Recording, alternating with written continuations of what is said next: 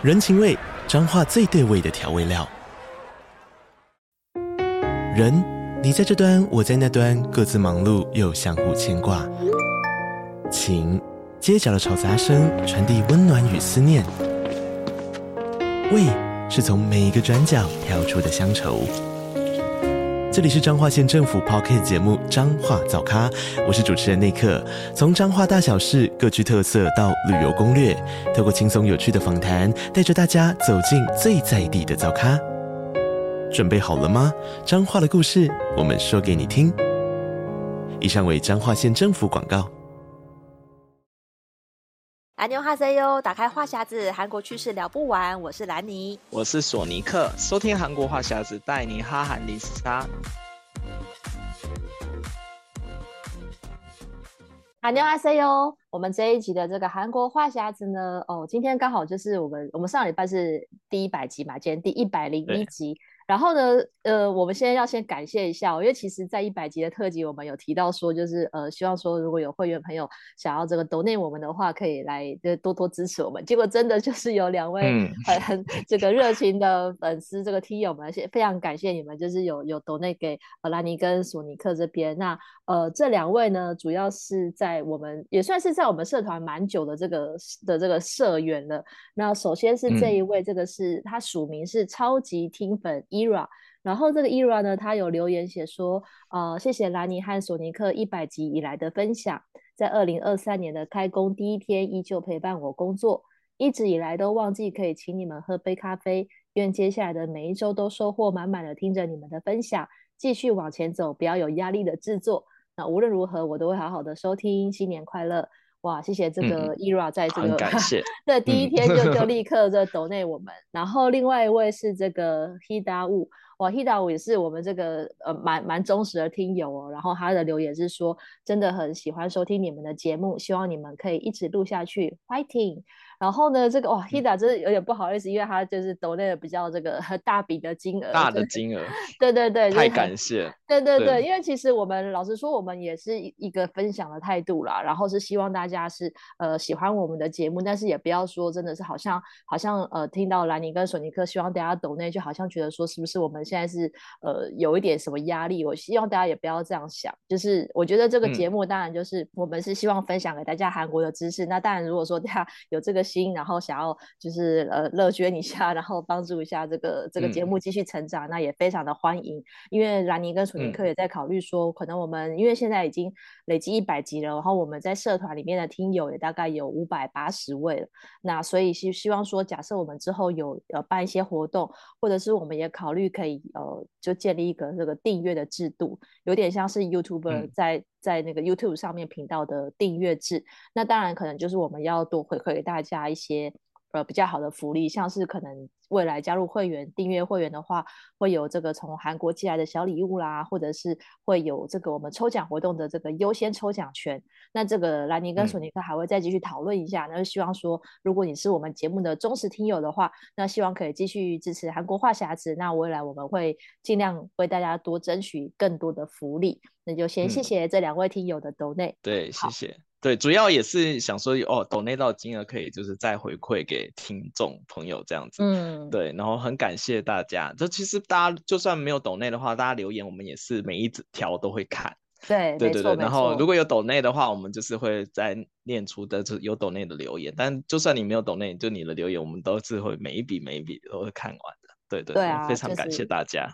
嗯，然后我们今天的这个呃，今天要聊的话题呢，是关于最近比较热热门的这个 Netflix 的韩剧。因为其实我们在去年底其实有跟大家回顾一次去年二零二二年的这种热门的韩剧，还办了也是办了一个这个 Netflix 的赠奖活动嘛。那其实最近还是比较热门的韩剧都在 Netflix 上面。嗯。那首先呢，就是像这个宋慧乔主演的这个《黑暗荣耀》这一出真的蛮厉害的，因为这一出算是去年年末的的剧，然后一直热。潮延续到二月，而且它是这种一次就呃八集全上，还不像那种 on 档剧要等的。然后热度一直延续到现在，都还是在台湾的前三名。嗯、所以我猜猜应该蛮多人也有、嗯、也有看了这一出，但是我们尽量不要爆雷，然后跟大家讨论一下。对，我们这样不剧透。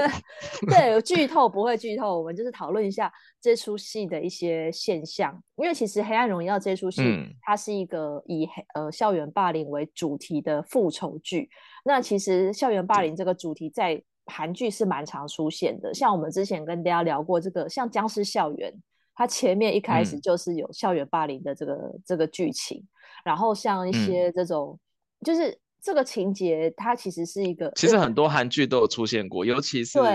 就是狗血剧也很常出现，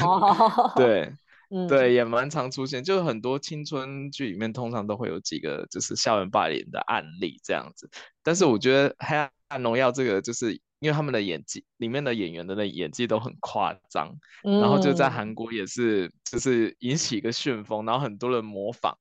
所以我最近也一直在看一些，就是很多像 S S N L 的那些，就是他们会翻拍里面的一个剧情，对，他把它做成一系列，他就每周会试出一小段一小段这样子，嗯嗯然后我就觉得很好笑，就我我记得我之前还留了一篇 F B，就说说。就是有有点有点忘记女主角叫什么名字，但都会记得那个她在那边喊那个永金啊，永金啊，对对对，我就觉得那还蛮就就很像烙印一样，就印在你的那个脑海里。不知道兰尼是不是有有有没有跟我一样，就是哎，就对这句台词就非常洗脑的那种感觉。哎，我觉得那个金银淑编剧真的很厉害，因为他每次都会在那个剧情，他、嗯、其实有一些就是会让你很印象深刻的那个场景的那个。一些一些片段是，我觉得是在，嗯、就是他他的笔下的那那个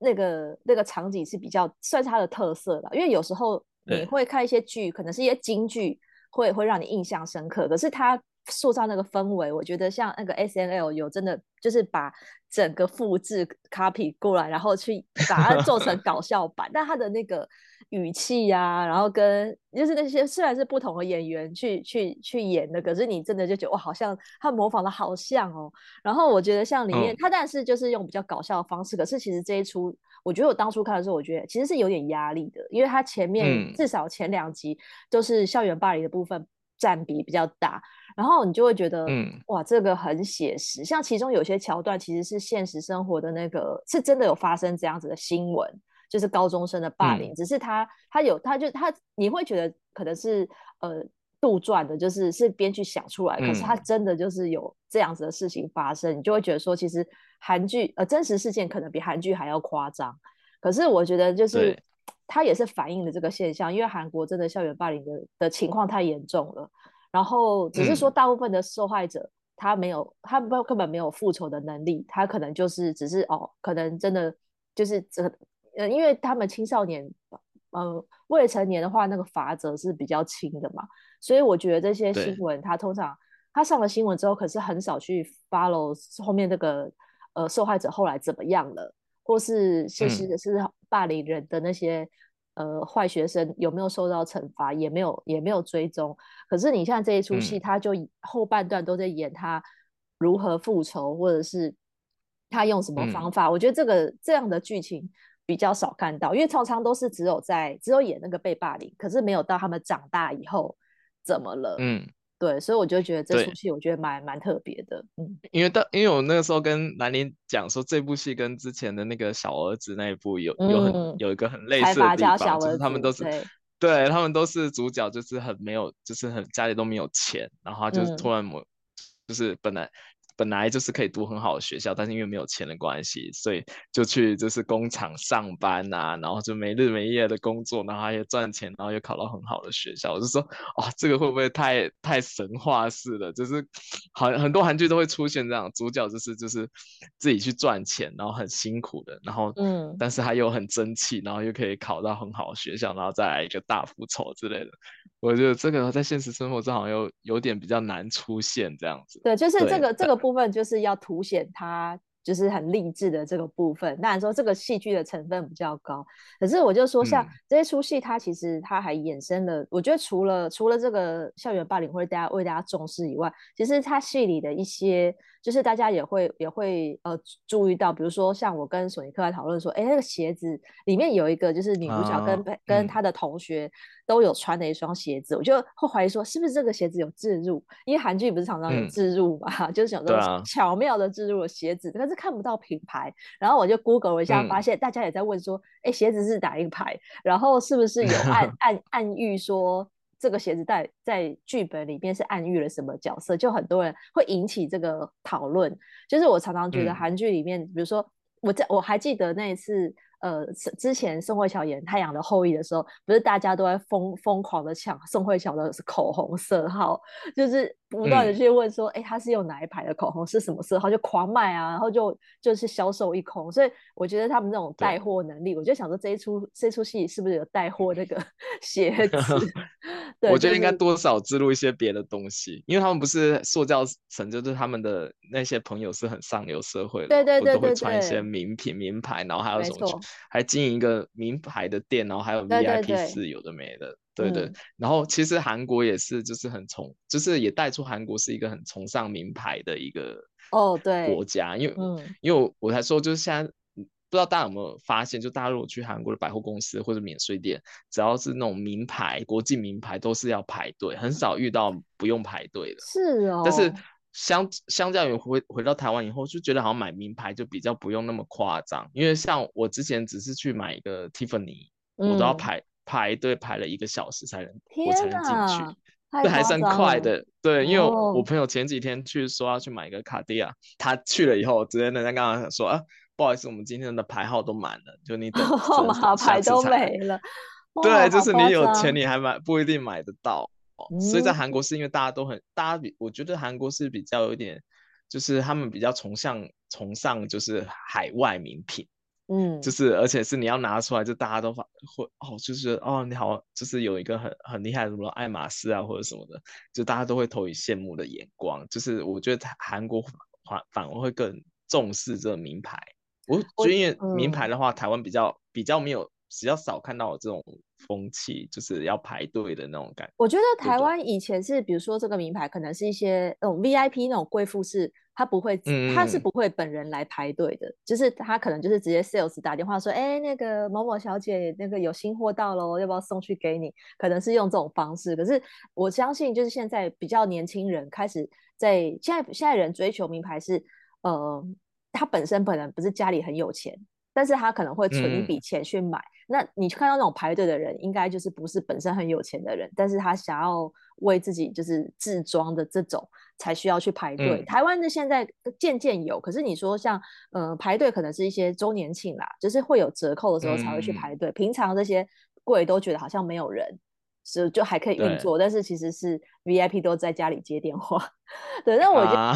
我觉得也可以理解，因为韩国不是以前就是很流行什么大将女嘛，吞江女这个名称就是指那些爱用名牌的那个拜金女嘛。嗯、其实就是讲难听点是拜金女，就是她就是大将女的这种这种形容，所以就是就你就知道，其实就是这种。爱好名牌或是呃比较拜金的这种形象，其实一直都是在韩国社会是有一个有一类型的人会被冠上这个名字。然后最近外国媒体也是在、嗯、在报道说，呃，以前在亚洲很喜欢这种精品大大消费国是日本，然后接下来是中国，嗯、那下一个就是南韩，因为韩国就是他也是说，因为大家现在什么房子买不起啊，然后社会压力大，那就你买不起房子，你就把钱拿去。买精品好了，就是会变成是一个及时行乐的消费，嗯、所以他们就是说，现在在南韩的那个精品的那种销售成长率是很高的，就是每个人平均每年花在精品的花费那个占比是一直提高，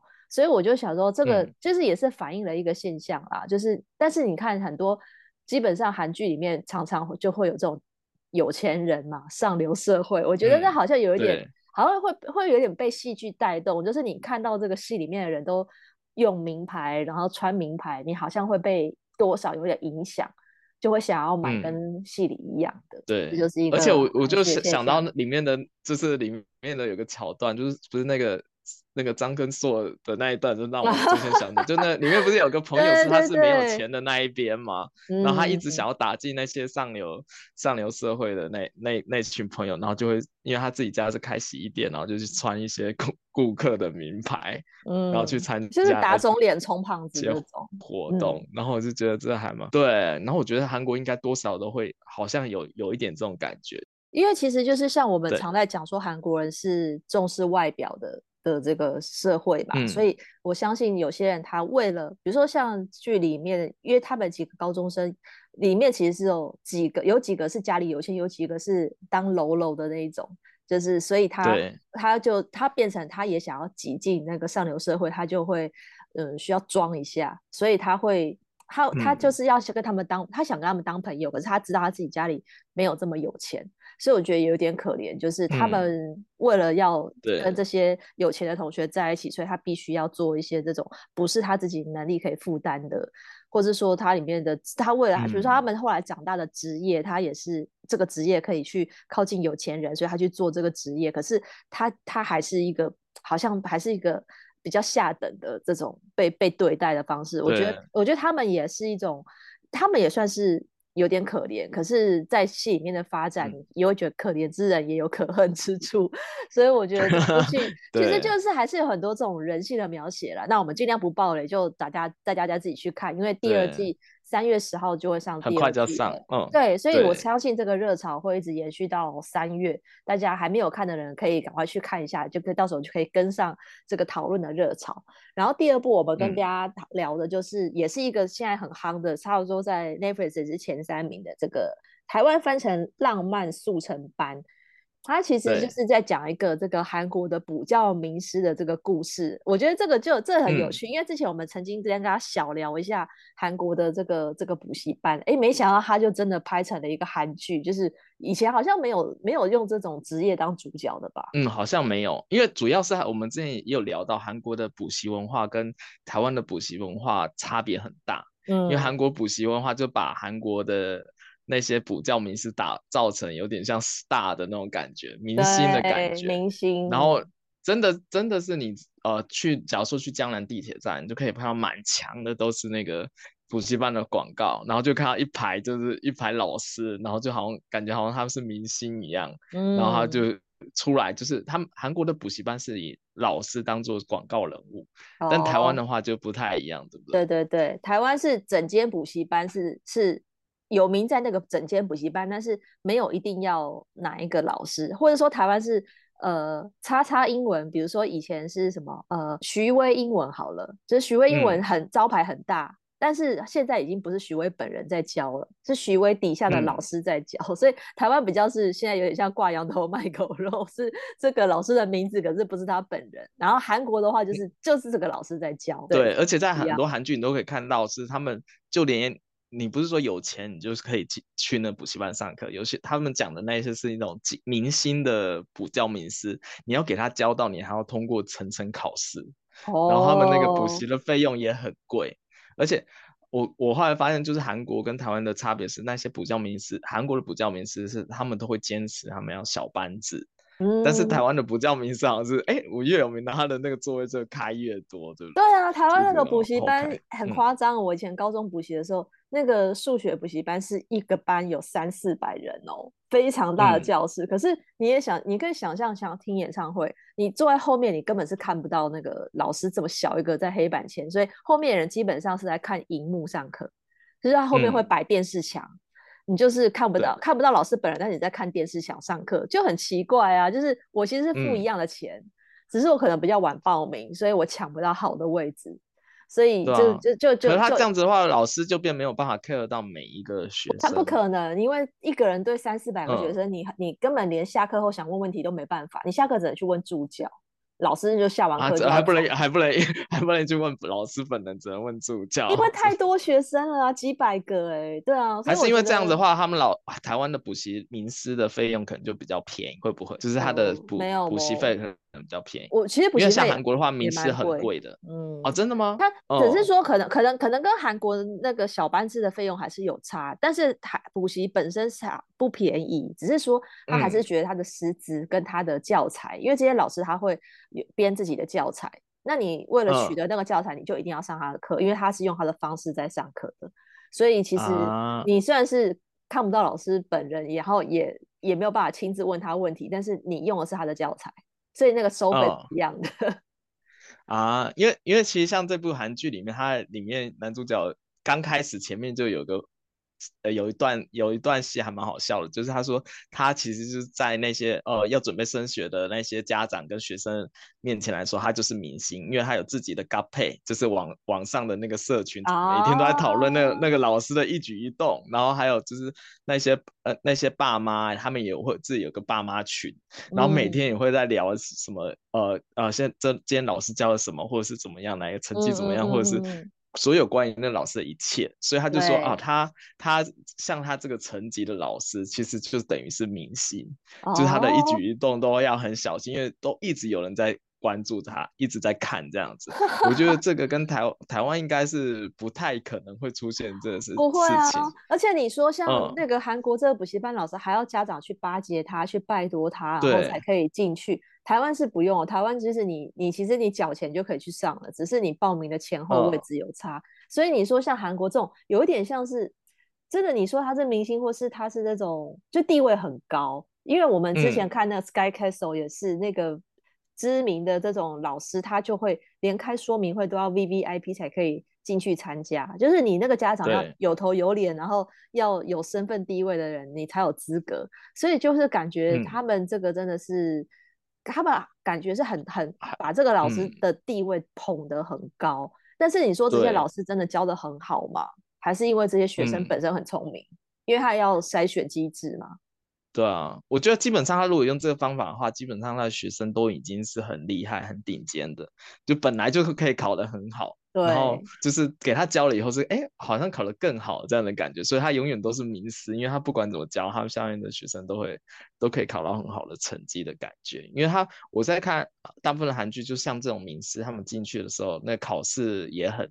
很难，这样子，嗯、就是你要能进进到他的那个小那个冲类似冲刺班那些，你都是必须要经过层层考验。所以呢，韩剧里面讲说。也讲了一段，就说啊，现在现在的话，就是等于是家长是乙乙方，但是名师是甲方，塞所以他要想尽办法去捧那个那个教师，希望他可以多多照顾一下自己的小孩，多多照顾一下自己的小孩，哦、就是一个这样子的感觉。因为他们觉得说，哎，只要能进去这冲刺班，就等于你已经进了 SKY 了的那种感觉，哦、对对对，有一点哦，对，有点像是那个台湾也会用这种什么。呃，什么什么台大保证班，嗯、还是什么什么这种保证班名义去去让你上课？可是你保证进去，那这些人本来就是考得很好的人啊，就是我觉得那、啊、那好像有点，只是说我觉得，因为韩国跟台湾都很爱补习嘛，这个补习文化是一直以来都是，嗯、但是相较起来，是不是学校老师的地位就比较低？因为如果这样听起来的话，对，学校老师就。就就就大家不会去去巴结老师，可是你会巴结补习班老师。对，因为他们他这句里就有稍微描述到，他们就觉得就是学校里的老师是比较不会教的，而且他们就是因为已经啊，反正我就领那个死薪水，我反正我就固定这样的教钱，所以他们有时候甚至连一些题目他都没有办法很完整的。解答出来，不是啊就，因为它里面有讲到说，有个学生就是跟他讲，哎，这题是不是选选 C 跟 A 都可以？然后那那个老师学校老师的回答就是说，哦，哎我哎你这样说，我看一下好像是这样子，但这个题目我们最后还是要跟我们其他老师再讨论一下，才能告诉大家真正的答案。但是补习班的老师的话，韩国补习班老师的话，可能就是马上就可以解出来，告诉你这到底能不能。到底是一个答案还是两个答案？哦，oh. 对，因为他说觉就是在韩国是他们觉得补习班老师是比较有实力一点的，mm. 然后反而是学校老师是比较没有实力的，都会有一个这这种这种想法在，oh. 所以反而是补习班老师的地位比较高，而且他们一个像这种名师，他一个一个老师下面都好几个助教一起在帮他研究这些题目啊，mm. 这考题呀、啊、怎么样怎么样排，所以他们的就是。普遍的家长都认为说啊，能能见到这些名师给这些名师教到的话，那基本上就是等于 SKY 保证班的那种感觉。对对对，嗯、而且我觉得蛮蛮蛮有趣的是，因为其实现在台湾跟韩国都少子化嘛，嗯、其实很多学校都在灭校啊、嗯、灭系啊，就是就是那个那个学校是招不招生不足，但是补习班好像永远没有招生不足这个问题。因为你就算是孩子生的再少，哦、你还是会送去补习。对，我这样感觉好像好像是真的是这样，真的就是反韩，而且韩国的补习班事业都做好大，嗯、就是他们都是连锁，然后又是很大的广告，然后名名师也是有很多。因为我之前听说他们像他们这种名师，他可能月年收入可能可以到数十亿、数百亿的韩币都有比比皆是，就是他们的收入其实比大家想象的还要高。哎、欸，可是但是老师有没有必要？有没有需要他们也要去整形？就是外形也很重要，要是帅哥美女哦。我觉得也好好，可能那在广告海报上会整形一下，就 是一定要修图。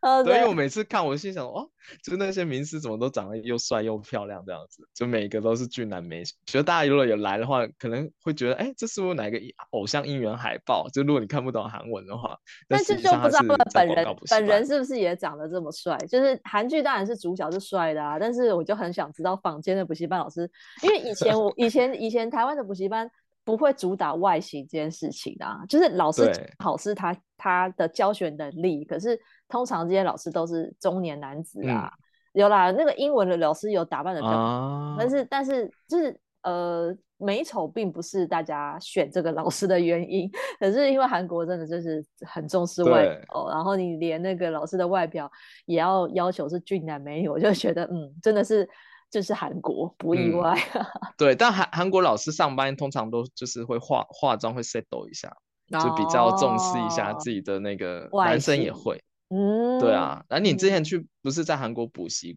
过吗？那补习班老师是，我那时候是比较帅、比较漂亮的吗？没有，我那时候是补日文，所以我是一个、嗯、女老师教的。然后，所以因为我算语言补习班嘛，只、嗯、是说那个、嗯、那个班其实是在小班制，也是大概十个人左右。老师我觉得长得还不错，嗯、但是也没有到明星等级，只是说，嗯、只是说就是他他。他看起来就是也是是有打扮的啦，但我觉得可能在韩国算是还算是一般，对啊，嗯，因为因为我那个算是呃学生都是成人为主，就是都是补、嗯、旁边也有补英文的啊，也有补那个中文的，所以我觉得可能、嗯、可能如果是教成人的补习班的老师就比较没有在嗯。强强调这件事情，嗯、但是我那时候是觉得很有趣，就是韩国的补习班的那个。就是整栋大楼的这种规模，是我觉得是 很很很厉害的，对。而且韩国补习班你拿那补习证，在那那个商圈里可以 就享有优惠。对，我不知道你那那那边有没有，因为像我们之前上班的地方，刚好附近有个 YBN，、哦、然后附近很多店家都会贴，都会贴说你只要拿那个 YBN 的那个什么学书书刚证，就是这个就是教学证、嗯、学生证，你就可以去。享有什么多少折扣？那时候我心想，oh. 哇，这去那边补习还挺不错的，这样子，嗯、对，这是还特别的一个现象，啊、嗯，对啊。不过我那我那时候让那时候我没有特别注意到老师，可我只有注意到说那个补习的人非常的多，因为我们是用这礼拜六的早上去补吧，所以他那那个电梯都要排队啊。我就觉得哇，大家都好、哦、好上进哦，就是周末来排，的不是不是上班，是来排队补习。因为那个它是三部电梯，哦、然后每次上课前都要等电梯。我就回想到，好像是我就是高中补习的时候，也是在楼下等电梯的那个场景，就是大家为了、嗯、为了上课而排队，不是不是为了买东西或是什么。我就觉得好上进的那种感觉。对，我真的觉得韩国人真的很爱读书。对。就是他们都是，啊、因为我像之前看一个新闻是，还有就是在那个偏乡的一些学生，为了要上名名师的课，他是会会就是搭那个高长途巴士来收读，哦、就是为了要上那个补习班。哦、我就觉得好拼呢、啊，就是在这种的这应该台湾很少会发生这种事情，只、就是为了上特定某个补习班老师的课，然后每周这样子。往台北跑应该比较困难，但是韩国是确实还有有一群人是这样。哦嗯、我以前只有听说，就是老师会会搭车下去南部教教课，就是呃、嗯、有在有高铁之前可能要搭火车嘛，就是搭去台中或是台台南或高雄。就这些老师，他除了台北的课，嗯、他一个礼拜会下去几趟，就是在不同的县市。我是我那时候就觉得哇，老师也很拼。因为他他他，但是他也有那个市场，因为可能中南部没有像台北资源这么多，所以他那个一个班可能他一下去教也是一个班五百人之类的。就是也、嗯、也算是好赚了，因为他就下去一趟，一次教这么多学生，所以那些补习班事业都做很大，啊，没、嗯、几年就发现，哎，这老师可以退休了。就是招 牌他招牌还是他，但是底下换别的老师在教，就自己本人已经不用出来、嗯、出来教了。这样就是也是也是蛮拼的啦，因为我觉得补习这个事业就是。就算再怎么少子化，真的就是会在，所以这个这个现象也蛮有趣。然后最后再跟大家聊一下，另外那一另外还有一出也是最近的新的韩剧，叫做《爱情的理解》。那他这个主角呢，他是这个在银行上班，所以这个跟银行的话，其实最近在韩国就有相关的这个新闻。对，有一个话题的新闻，嗯、就是因为之前因为新冠疫情的关系，所以在二零二一年的七月十二号起，韩国的银行就是缩减成就是。缩减一个小时，就变成九点半上班，然后三点半下班。嗯、然后，但是最最近因为韩国已经解除室内口罩了嘛，然后所以他们就要改成，就是原本的上班时间是早上十九点到下午四点。对，然后韩韩国的银行工会就在反反抗，就是说他们。不希望调回原来的那个时间，还是希望可以维持在九点半上班跟三点半下班，所以他们就中间就发生很多就是问题，就是他们工会也在抗争，嗯、就说啊，你们之前哦，之前我因为银行那边说他们之前讲的时候，工会给。在去年给他们回答说，哎，我们等等韩国政府宣布就是室内不用戴口罩的时候再谈就好了。嗯。但是现在就是说啊，那个银行单方面宣布就直接要恢复成九点上班，下午四点下班这样子，然后没有跟工会商量，所以他们就觉得很不不高兴，说是是银行在违约。对。然后但是他们也去采访很多人，就是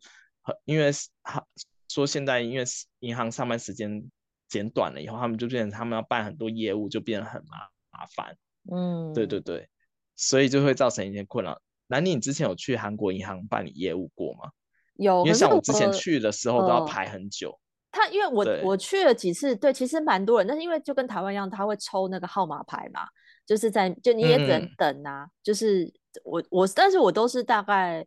早早上的时候去吧，所以我以前我其实不知道他跟台湾一样，都是到下午三四点就就打烊，就是因为台湾三点半大家已经很习惯，都会赶那个三点半，但我就不知道说韩国人就也是跟我们一样，就是三四点要赶。嗯、那对。我，但是我就觉得说，其实他们这样子上工时算蛮少的，就是对外对外